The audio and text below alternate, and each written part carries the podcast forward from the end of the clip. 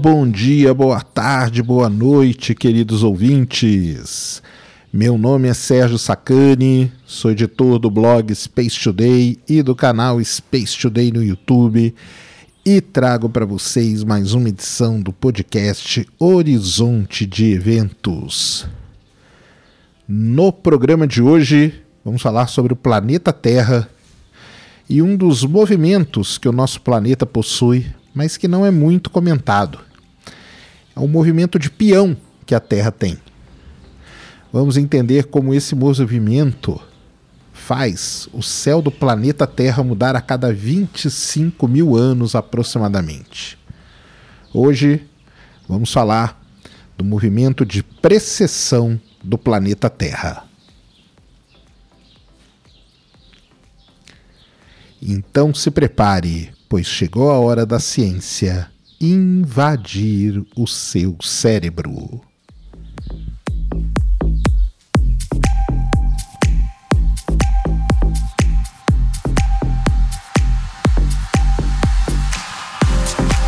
Se a gente morasse no hemisfério norte do planeta Terra, talvez a nossa vida como astrônomo fosse bem mais fácil. Lá, assim que se começa a estudar o céu, as pessoas aprendem que existe uma estrela que marca um dos pontos mais importantes da esfera celeste. Estou falando da estrela Polaris, ou estrela polar, como alguns chamam, também conhecida como estrela do norte ou simplesmente a estrela do polo. Ela está bem longe até de ser uma das estrelas mais brilhantes do céu. Na verdade, se você fizer a conta, se você registrar as estrelas, ela seria apenas a 15 estrela mais brilhante do céu do hemisfério norte. Mas a sua importância não está ligada ao seu brilho, e sim pelo fato dela marcar onde é o polo celeste norte na esfera celeste. Essa estrela está bem em cima do polo norte da Terra. Todos nós sabemos que a Terra tem o seu movimento de rotação, ou seja, ela leva aí cerca de 24 horas para completar uma volta né, completinha ao redor do seu eixo. À medida que a Terra gira, Durante a noite, por exemplo, a nossa visão do céu vai mudando e a esfera celeste vai girando, assumindo nós como sendo ponto de referência parado na superfície da Terra, porque na verdade quem gira é o próprio planeta Terra. Mas o polo celeste ele fica fixo, pois ele seria numa projeção o ponto lá na esfera celeste onde o eixo da Terra encontra essa esfera. E no caso do hemisfério norte, a estrela Polaris fica fixa também, ali, naquele polo celeste norte. Bem, a rigor, se você fizer a conta direitinho, você vai ver que a Polaris ela não está bem em cima do polo. Ela está afastado meio grau, o que é equivalente ao diâmetro da lua cheia. Mas para finalidades práticas, ela está assim ali marcando para gente onde é o Polo Celeste Norte. Esse fato fez com que a estrela Polaris fosse e ainda seja usada para marcar a localização. No passado, os navegadores usavam essa estrela para marcar sua latitude. E até hoje você pode fazer isso se você viajar para o hemisfério norte da Terra. Isso porque, à medida que você vai caminhando para o norte, a estrela Polaris vai subindo no céu. Se você, a partir do Equador, por exemplo, andar 20 graus para o norte, a Polaris estará 20 graus acima do horizonte. E assim vai até chegar no polo norte da Terra, quando a Polaris estará bem em cima da sua cabeça. Então, lá no hemisfério norte, você identifica a estrela Polaris e você consegue medir a distância que ela está em graus do horizonte, você sabe exatamente a sua latitude. E no hemisfério sul, hein? Como que acontece isso? Muita gente fala que no hemisfério sul não se tem uma estrela que marca o polo celeste sul. Mas na verdade a gente tem sim. Essa estrela é chamada de Sigma Octantis. Só que ela tem alguns problemas. O primeiro é que ela é uma estrela muito mais apagada que a estrela Polaris. É muito difícil de ser observada a olho nu, por exemplo. E segundo, que ao invés dela estar tá a meio grau do polo, ela já está a um grau do polo celeste sul. Por isso, encontrar o polo celeste sul é uma tarefa que requer uma habilidade muito boa. E na verdade, para termos práticos, a gente usa uma outra maneira para encontrar o polo celeste sul. Você faz o seguinte: você identifica a constelação do Cruzeiro do Sul, que é fácil de ser identificada aqui no céu do hemisfério sul. Você pega o braço maior da cruz, estende ele quatro vezes e meia no céu, e aonde parar, ali é o Polo Celeste Sul. E desse ponto, se você descer perpendicularmente, você encontra então o ponto cardial sul. É uma maneira muito interessante, lógico, não é precisa, mas ajuda bastante. E, e essa dificuldade de encontrar o Polo Celeste Sul, ela dificulta muito quem trabalha com telescópios, quem trabalha com astrofotografia, porque para você fazer uma observação decente e fotografias decentes, você tem que estar tá com o seu equipamento alinhado. O eixo do seu equipamento tem que estar tá apontando para o Polo Celeste Sul. Então isso cria uma dificuldade muito grande.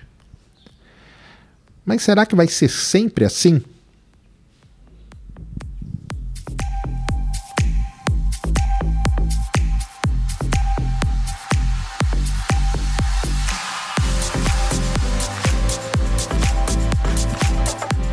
Então, o movimento de rotação do planeta Terra faz com que o nosso planeta ele tenha um bojo no Equador.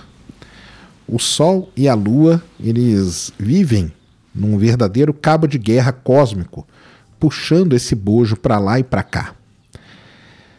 Isso é o que a gente conhece, né, mais assim, popularmente como maré, né? Então as variações de maré nada mais são do que essa briga gravitacional, esse cabo de guerra gravitacional entre o Sol e a Lua, com a Terra ali no meio. Muito bem. Você conhece um peão, né? Esses peões que as crianças brincavam antigamente, hoje tem pouco, né? Mas antigamente tinha muito mais. Se você vê um peão, você vê que ele é mais gordinho numa região. E assim é a Terra. Só que essa gordurinha extra aí da Terra está localizada no seu equador.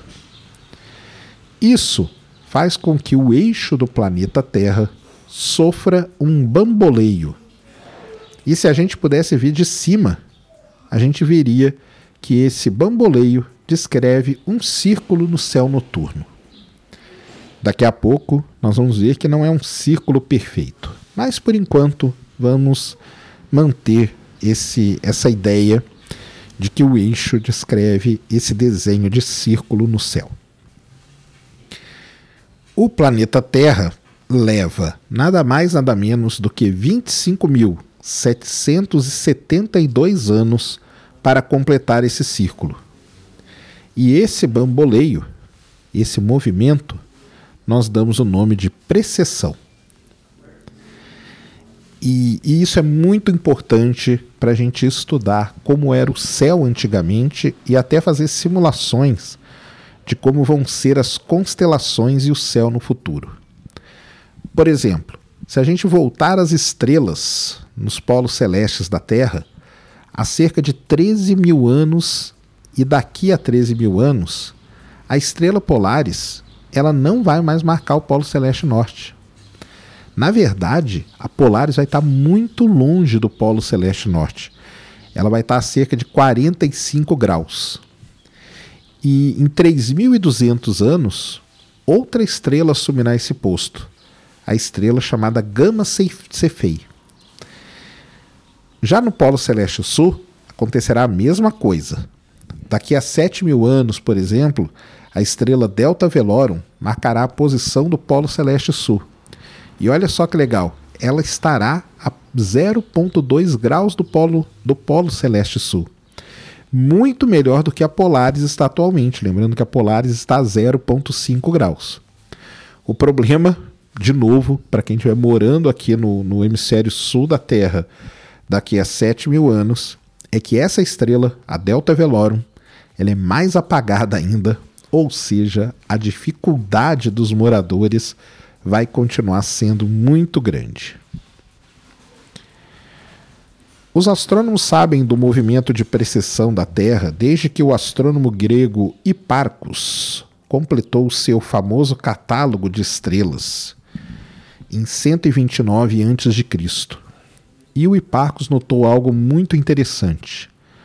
Ele notou que a posição das estrelas tinha sofrido um desvio se comparadas com as medidas mais antigas feitas lá pelos babilônios. De volta lá para os dias de Parcos, a precessão tinha um nome específico. Ela era chamada de precessão dos equinócios. Para quem não sabe, os equinócios são dois pontos durante a órbita da Terra ao redor do Sol que o dia e a noite possuem a mesma duração. Eles ocorrem quando o Sol cruza o chamado Equador Celeste, uma linha imaginária desenhada no céu, que seria nada mais, nada menos que a extensão da linha do Equador na Terra, mais no céu. O caminho que o Sol descreve no céu a gente chama de eclíptica. E nessa trajetória que ele passa, ele atravessa as famosas constelações do zodíaco. E isso marcam esses pontos importantes na esfera celeste. Por exemplo, o equinócio de primavera, ou equinócio vernal, como a gente chama, ocorre quando o Sol cruza o equador celeste na constelação de Ares. E esse ponto, então, é chamado de primeiro ponto de Ares. Contudo, devido à precessão da Terra, isso quer dizer que esse ponto se moveu para oeste, junto com a eclíptica, desde que o dia dos babilônios e desde o catálogo do Hiparcos. Esse ponto agora, na verdade, ele não está mais na constelação de Ares, viu? Ele está na constelação de Peixes. Olha só que interessante. E agora vem algo que vai realmente explodir a sua cabeça, principalmente a cabeça de quem acredita e segue os horóscopos. Está preparado para tudo isso? Então vamos lá.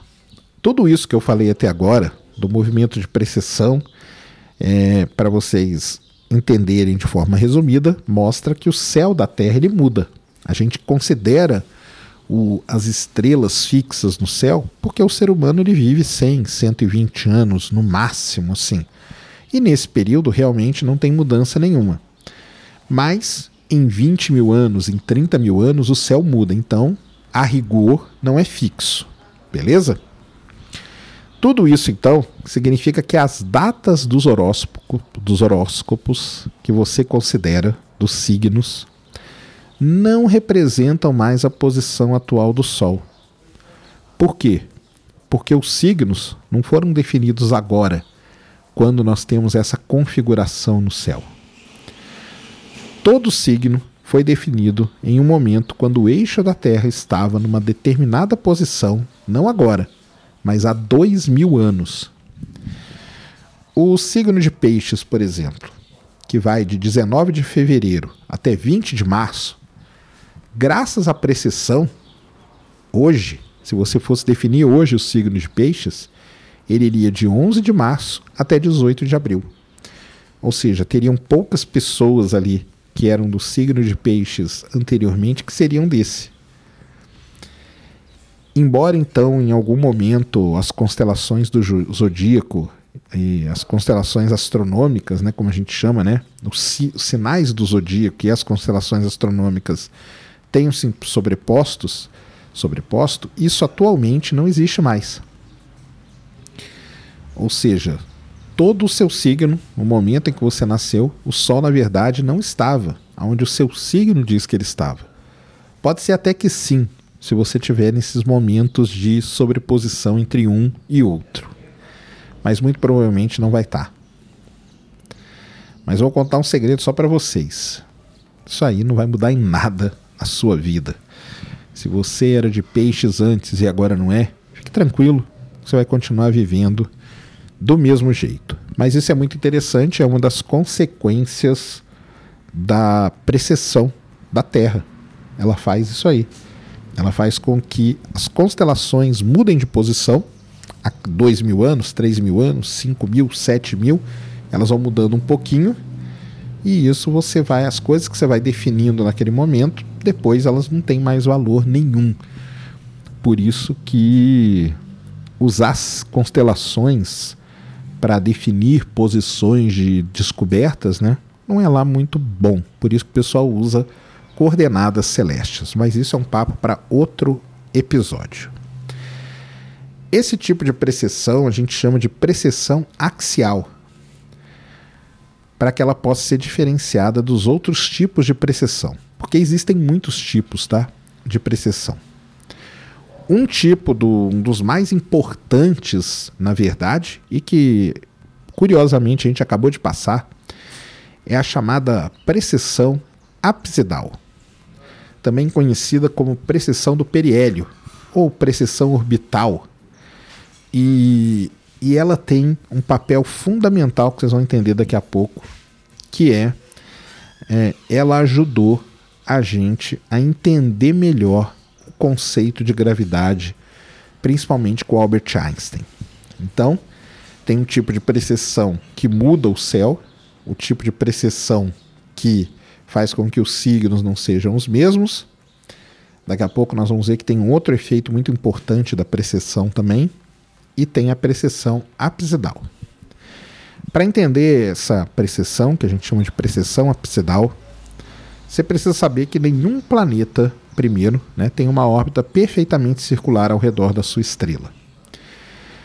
As órbitas, elas são elipses, embora são elipses com baixíssima, que a gente chama excentricidade, mas não são círculos perfeitos.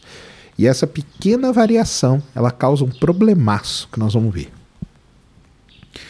Outra coisa, né? O Sol ele não está localizado no centro dessa elipse. Então, existe um ponto na órbita do planeta em que o planeta passa mais perto do Sol e um outro ponto onde ele passa mais longe do Sol.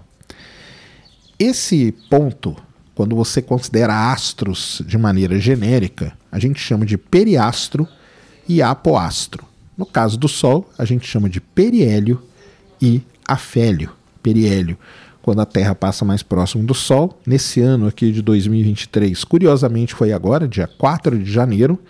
O afélio vai ser lá em julho, só que a diferença ela é muito pouca, mas existe. Com cada órbita sucessiva ao redor do Sol, o periélio do planeta sofre um pequeno desvio. Isso ocorre porque por conta da interação gravitacional de todos os objetos no nosso sistema solar.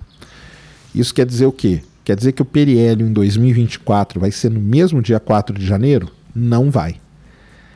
Então, essa mudança que acontece por conta das interações aí gravitacionais. Se você pudesse então desenhar essa variação, imagina que o universo é uma grande folha e os planetas estão ali girando e você pudesse desenhar essa variação, a gente chegaria, chegaria a um padrão que lembra muito o padrão desenhado por um espirógrafo. Sabe o que é um espirógrafo, né? É aquela reguinha bonitinha, todo mundo já brincou com um espirógrafo na vida. Isso quer dizer que o ponto exato do periélio se move ao longo do tempo. E essa variação, que é a variação do periélio ao longo do tempo, recebe o um nome: precessão apsidal. Então, como eu falei, né, só como exemplo, 2023, o periélio da, da Terra aconteceu agora, há poucos dias, dia 4 de janeiro de 2023. Mas para vocês terem uma ideia, no ano de 2500, devido a essa variação, o periélio irá acontecer no dia 12 de janeiro. Então, fazendo a conta, você consegue ter essa ideia.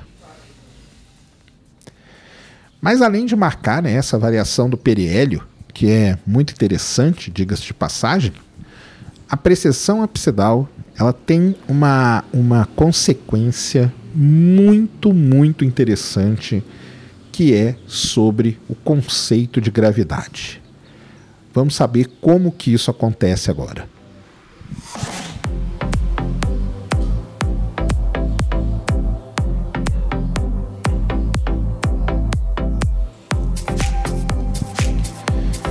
Para que a gente possa entender isso, nós temos que primeiro voltar lá na época do grande Sir Isaac Newton, que aliás fez aniversário também perto do Perihelio desse ano. Né? Tudo mais ou menos na mesma, mesma época aí.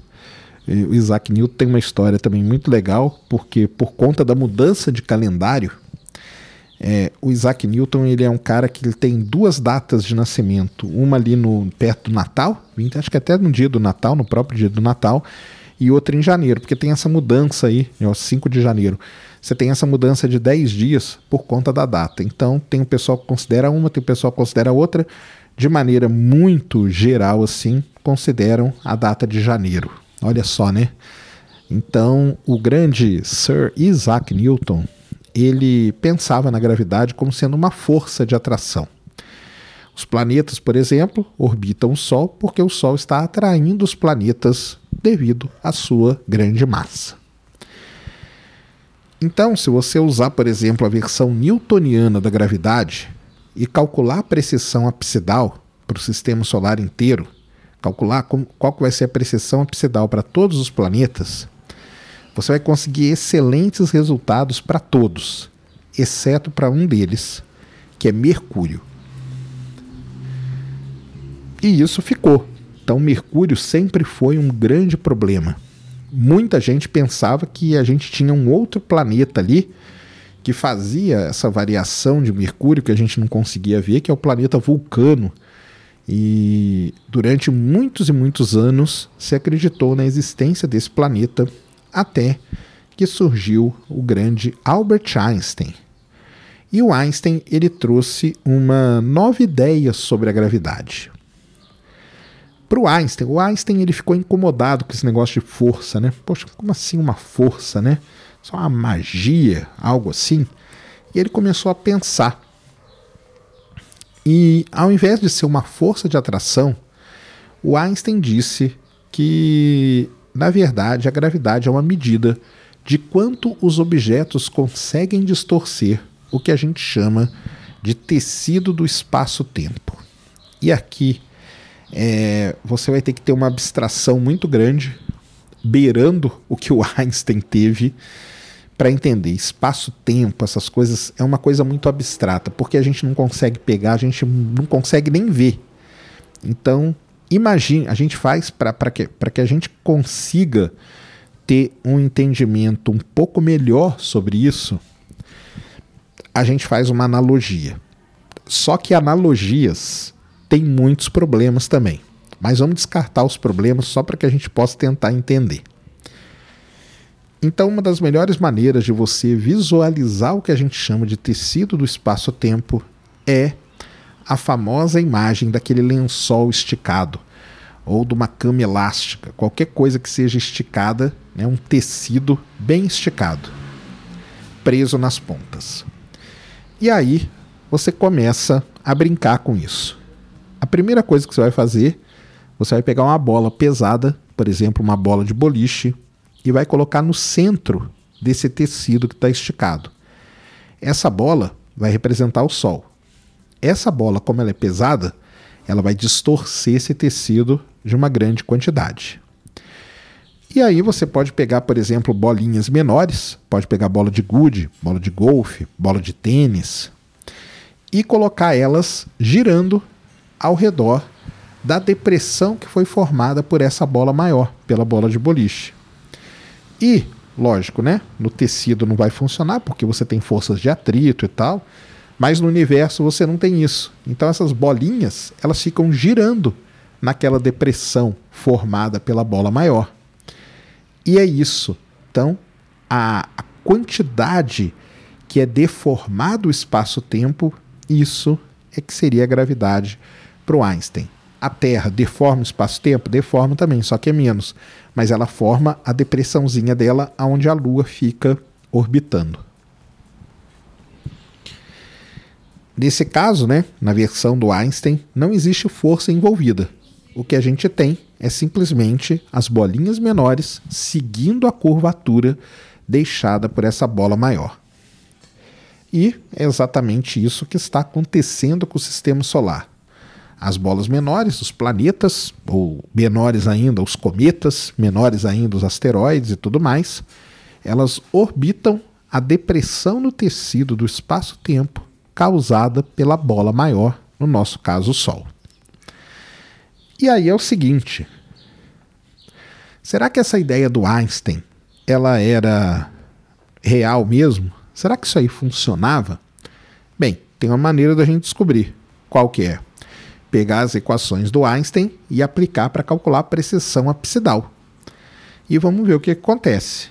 Muito bem. O pessoal fez isso. Na verdade, foi uma das primeiras provas aí que as equações, né, que a relatividade geral funcionava. Calcularam a precessão apsidal e ela funcionou para todos os planetas inclusive para Mercúrio. Ou seja, aquela ideia de ter um outro planeta ali entre o Sol e Mercúrio, o planeta Vulcano, foi descartada, porque as variações que Mercúrio sofria não eram causadas pela existência de um outro planeta, mas sim pelo fato de Mercúrio estar tá muito perto do Sol, ele está muito perto da, daquela depressão causada pelo Sol no tecido do espaço-tempo, então o efeito que ele sofre é muito maior. Por isso que quando você aplica a gravidade ou as leis newtonianas para Mercúrio ela não funciona. Então, esse exemplo é muito bom para a gente poder entender as duas ideias que existem sobre, sobre gravidade. E é aquele lance, né? A ideia do Newton, ela está perfeita. Ela funciona para tudo, basicamente, sem problema nenhum. E se você vê assim, vamos dizer, matematicamente falando, ela seria como se fosse uma aproximação da ideia do Einstein. Então por que, que ela não funciona para Mercúrio? Por isso que eu falei, né? Mercúrio está muito perto do Sol, ele está num sistema que não é mais newtoniano, ele é um sistema relativístico, e nesse sistema as equações de Newton não vão funcionar, você vai ter que usar as equações de Einstein, ou seja, a interpretação que o Einstein dava para a gravidade. A precessão apsidal de Mercúrio foi uma das primeiras provas de que a relatividade geral estava funcionando muito bem. Isso é muito interessante se você pensar por um outro ponto de vista.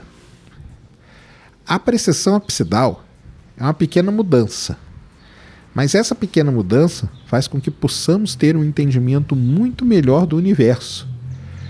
Pois depois de comprovada a relatividade na precessão apsidal de Mercúrio, ela foi aplicada em outras escalas e desde então ela vem sendo muito bem verificada.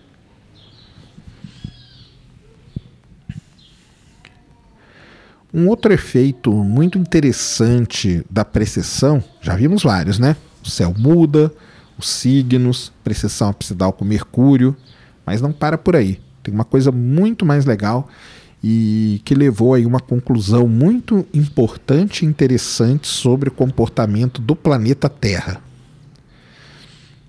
O que a precessão faz, na verdade, como eu falei, é mudar a orientação do eixo de rotação da Terra e a sua órbita ao redor do Sol. Então, há mais ou menos 100 anos atrás, um cientista sérvio conhecido como Milutin Milankovic incluiu a precessão em seus trabalhos e descobriu algo muito interessante, algo que a gente chama de ciclos de Milankovitch. Esses ciclos, eles foram estudados para explicar como a quantidade de energia solar que atinge a porção central da Terra varia em torno de 25% num ciclo de 44 mil anos. A Terra, ao longo da sua história, passou por várias eras glaciais com a mesma regularidade, por isso que é o ciclo de Milankovitch, mostrando que pequenas mudanças no eixo e na órbita do nosso planeta podem levar a grandes mudanças em determinados fatores climáticos de longo prazo. Aqui temos que falar duas coisas bem importantes, tá? A primeira, que existem diferentes ciclos de Milankovitch, ciclos com diferentes durações e com diferentes efeitos. Existem ciclos de 40 mil anos, 80 mil anos, 20 mil anos, então tem vários ciclos de Milankovitch dependendo do que você está estudando. E todos esses ciclos hoje eles são muito bem conhecidos. Uma outra coisa muito importante é o seguinte: muita gente fala que a variação climática, mudanças climáticas, elas existem por conta do ciclo de Milankovitch. E isso não é verdade. Tá? Como eu falei, o ciclo de Milankovitch, sim, ele é responsável por determinadas mudanças, mas não são mudanças que acontecem há 200, 300 anos. São mudanças que acontecem em larga escala, dezenas de milhares de anos. E o que a gente observa atualmente são mudanças aí desde a Revolução Industrial, coisa aí de 200 anos para cá. E outra coisa, né? Como esses ciclos são muito bem conhecidos, quando você faz uma análise dos dados, né, dados climáticos, dados históricos, para se estudar as mudanças climáticas, o que você faz? Você retira a ciclicidade dos dados. Então isso é muito fácil de fazer, todo mundo faz isso. Você retira a ciclicidade e aí você estuda, porque aí você tira a influência dos ciclos de Milankovitch. Então, isso é bem tranquilo e é feito toda hora. Então, a precessão, ela tem tudo isso. Ciclos de Milankovitch, variação do, do ponto do periélio, a precessão absidal, que comprovou a teoria do Einstein, tem a parte de signos, é muito interessante. Mas não é só esse movimento mais estranhinho que a Terra tem, viu? Então a gente conhece a rotação, conhece a translação, agora a gente conhece a precessão, mas a Terra tem outros movimentos. E um desses, né, que é mais importante, e ele tem um impacto visível, que é muito legal, é chamado de nutação. Então, pensando na precessão, como eu falei, né? Lembra que eu falei lá no começo? Se a gente olha a Terra de cima e desenha num papel gigantesco, o eixo da Terra ficaria desenhando um círculo no espaço. Lembra que eu falei que era um círculo perfeito, né? Mas eu falei que eu ia explicar que não é assim. E não é assim. Esse círculo, ele não é perfeito, ele sofre uma variação. Bem, você tem a Lua que está orbitando a Terra, e a Lua, na órbita da Terra, orbitando a Terra, ela tem um, uma, uma coisa muito legal e que complica muita coisa. Tá? A trajetória dela é inclinada. E para piorar tudo ainda, todas as contas, essa inclinação ainda varia com o tempo. Então, só para você ter uma ideia, a inclinação da órbita da Lua em relação ao equador da Terra varia entre 18,4 graus e 28,6 graus num ciclo de 18,6 anos. Essa variação faz com que a precessão sofra uma variação também. E por esse motivo, o eixo não desenha um círculo perfeito na nossa folha do tamanho do universo. E essa variação do eixo de rotação da Terra ao longo do tempo é o que a gente chama de nutação causada principalmente pela Lua e que tem um período também que é aí de 18,6 anos ou de aproximadamente né, 19 anos. A nutação ela foi descoberta por um cara muito interessante, muito conhecido da astronomia, chamado James Bradley, a partir de uma série de observações de estrelas realizadas entre 1727 e 1747, ó, 20 aninhos. Essas observações foram originalmente destinadas a demonstrar conclusivamente a existência da aberração anual da luz, um fenômeno aí que o Bradley havia descoberto inesperadamente ali entre os anos de 1725 e 1726. No entanto, e isso sempre acontece, né? Havia algumas discrepâncias residuais nas posições das estrelas que não foram explicadas pela aberração e o Bradley então suspeitou que fossem causadas por nutação, ocorrendo durante o período de 18,6 anos da revolução dos nodos da órbita da Lua, que é isso que eu falei, que é a variação da inclinação da órbita da Lua ao redor da Terra causa essa variação na precessão. Isso só foi confirmado 20 anos depois, tá, numa série de observações nas quais ele descobriu que o polo celeste se movia em uma elipse ligeiramente achatada de 18 por 16 segundos de arco em torno da sua órbita, da sua posição média. Ou seja, não era um círculo perfeito, né? Era uma coisinha mais achatadinha. Embora as observações do Bradley provassem a existência da nutação e ele intuitivamente entendesse que ela era causada pela ação da Lua na rotação da Terra, coube a dois matemáticos muito importantes no mundo, o D'Alembert e o nosso queridíssimo Euler, desenvolver uma explicação teórica mais detalhada do fenômeno. E fizeram isso tanto que a gente conhece a nutação. E qual que é o efeito que a gente vê da nutação? A nutação tem um efeito muito legal. Ela tem um efeito muito marcante em duas linhas imaginárias, né? Dessas linhas imaginárias que cruzam a superfície da Terra e que acabam variando de posição, que são os trópicos. Isso mesmo, o trópico de Câncer e o trópico de Capricórnio.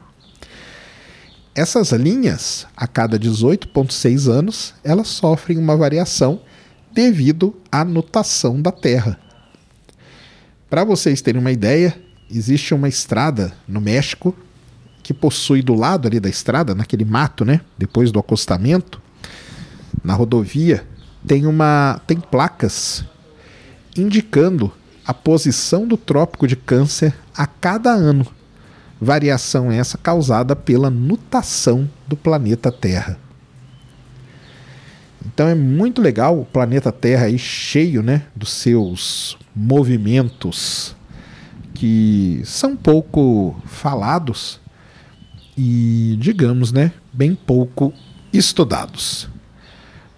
O que eu quis fazer aqui para vocês foi basicamente um resumo desses movimentos mais interessantes do nosso planeta é, talvez seja pouco, né? Pois esse ciclo de 25 mil anos aí não vai fazer efeito nenhum na vida de ninguém, né? Mas é interessante a gente saber.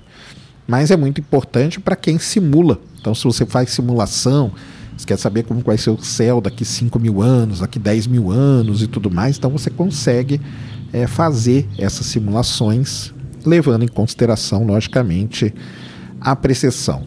Sempre é bom avisar vocês, né, que esse podcast aqui tem seus 40, 45 minutos. Logicamente não está tudo aqui, não dá para aprofundar em tudo isso.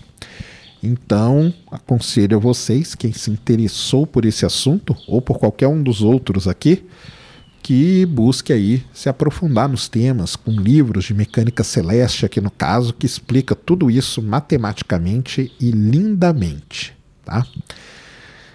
Então é isso aí.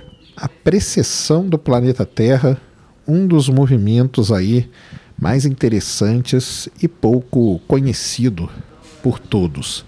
Eu vou fazer o seguinte, eu vou pegar a transcrição aqui desse, desse podcast, vou colocar lá no blog spatialday.com.br e lá vão ter algumas imagens, inclusive a da estrada no México com as plaquinhas mostrando o trópico de câncer variando devido à nutação. Então passem lá, vou deixar o link aí ligado aqui a esse, a esse episódio para você passar lá.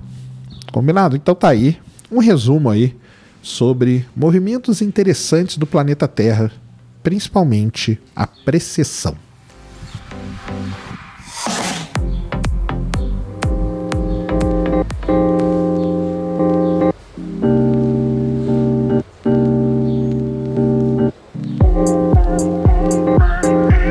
Muito bem, queridos ouvintes, chegando aqui ao final de mais uma, de mais um episódio do podcast Horizonte de Eventos, falando aí sobre movimentos que o nosso planeta possui. É, espero que vocês tenham gostado desse episódio. Eu sei que eu estou devendo o episódio de retrospectiva, né? Mas é que não é fácil fazer ele não. mas eu vou fazer, prometo. Talvez semana que vem eu faça vários episódios aqui do, do Horizonte Eventos, porque semana que vem teremos um, já um grande e importante congresso de astronomia, o Congresso da Sociedade Astronômica Americana, e a minha ideia é fazer aí episódios durante a semana trazendo aí as principais pesquisas que foram desenvolvidas, desenvolvidas não, né? Apresentadas no congresso para vocês e aí o de retrospectiva vai ficar um pouquinho para frente, mas vai ter, porque é muito legal a gente falar o que aconteceu o ano passado e coisas que tem esse ano, tá? Então, é, fiquem aí que, que vai ter vai ter tudo isso, beleza? É, como eu sempre falo, o podcast não tem joinha, então o que vale é o boca a boca ou o nosso queridíssimo Zap Zap. Mande aí para o grupo dos seus amigos, mande aí para o grupo da família. Família tá de férias, né? Então mande aí amanhã. Você pega e manda para o grupo da família e fala aí, pessoal, você que não tem nada para fazer, já que você está de férias, ouça aí um pouquinho, né? De um podcast interessante aí sobre movimentos da Terra que você nem faz ideia que existam. É, conto com a ajuda de vocês aí para propagar. É, lá no Spotify, dê as cinco estrelinhas, isso é muito importante para gente. No mais, vocês me encontram nas redes sociais como arroba 1 no Twitter e no Instagram, no YouTube arroba já que tem já que tem arroba agora no blog, né, spacetoday.com.br, que vai estar tá lá esse episódio com o texto e com imagens aí sobre a precessão, para a gente entender melhor, né, às vezes ver é mais fácil. Foi um desafio até escrever sobre precessão sem poder mostrar nada, tá? Espero que vocês tenham curtido essa essa ideia. No mais, então, agradeço desde já a paciência, a atenção de todos vocês o tempo dedicado aí a ouvir um pouquinho a voz da ciência. Um grande abraço a todos. Adiastra et Ultra.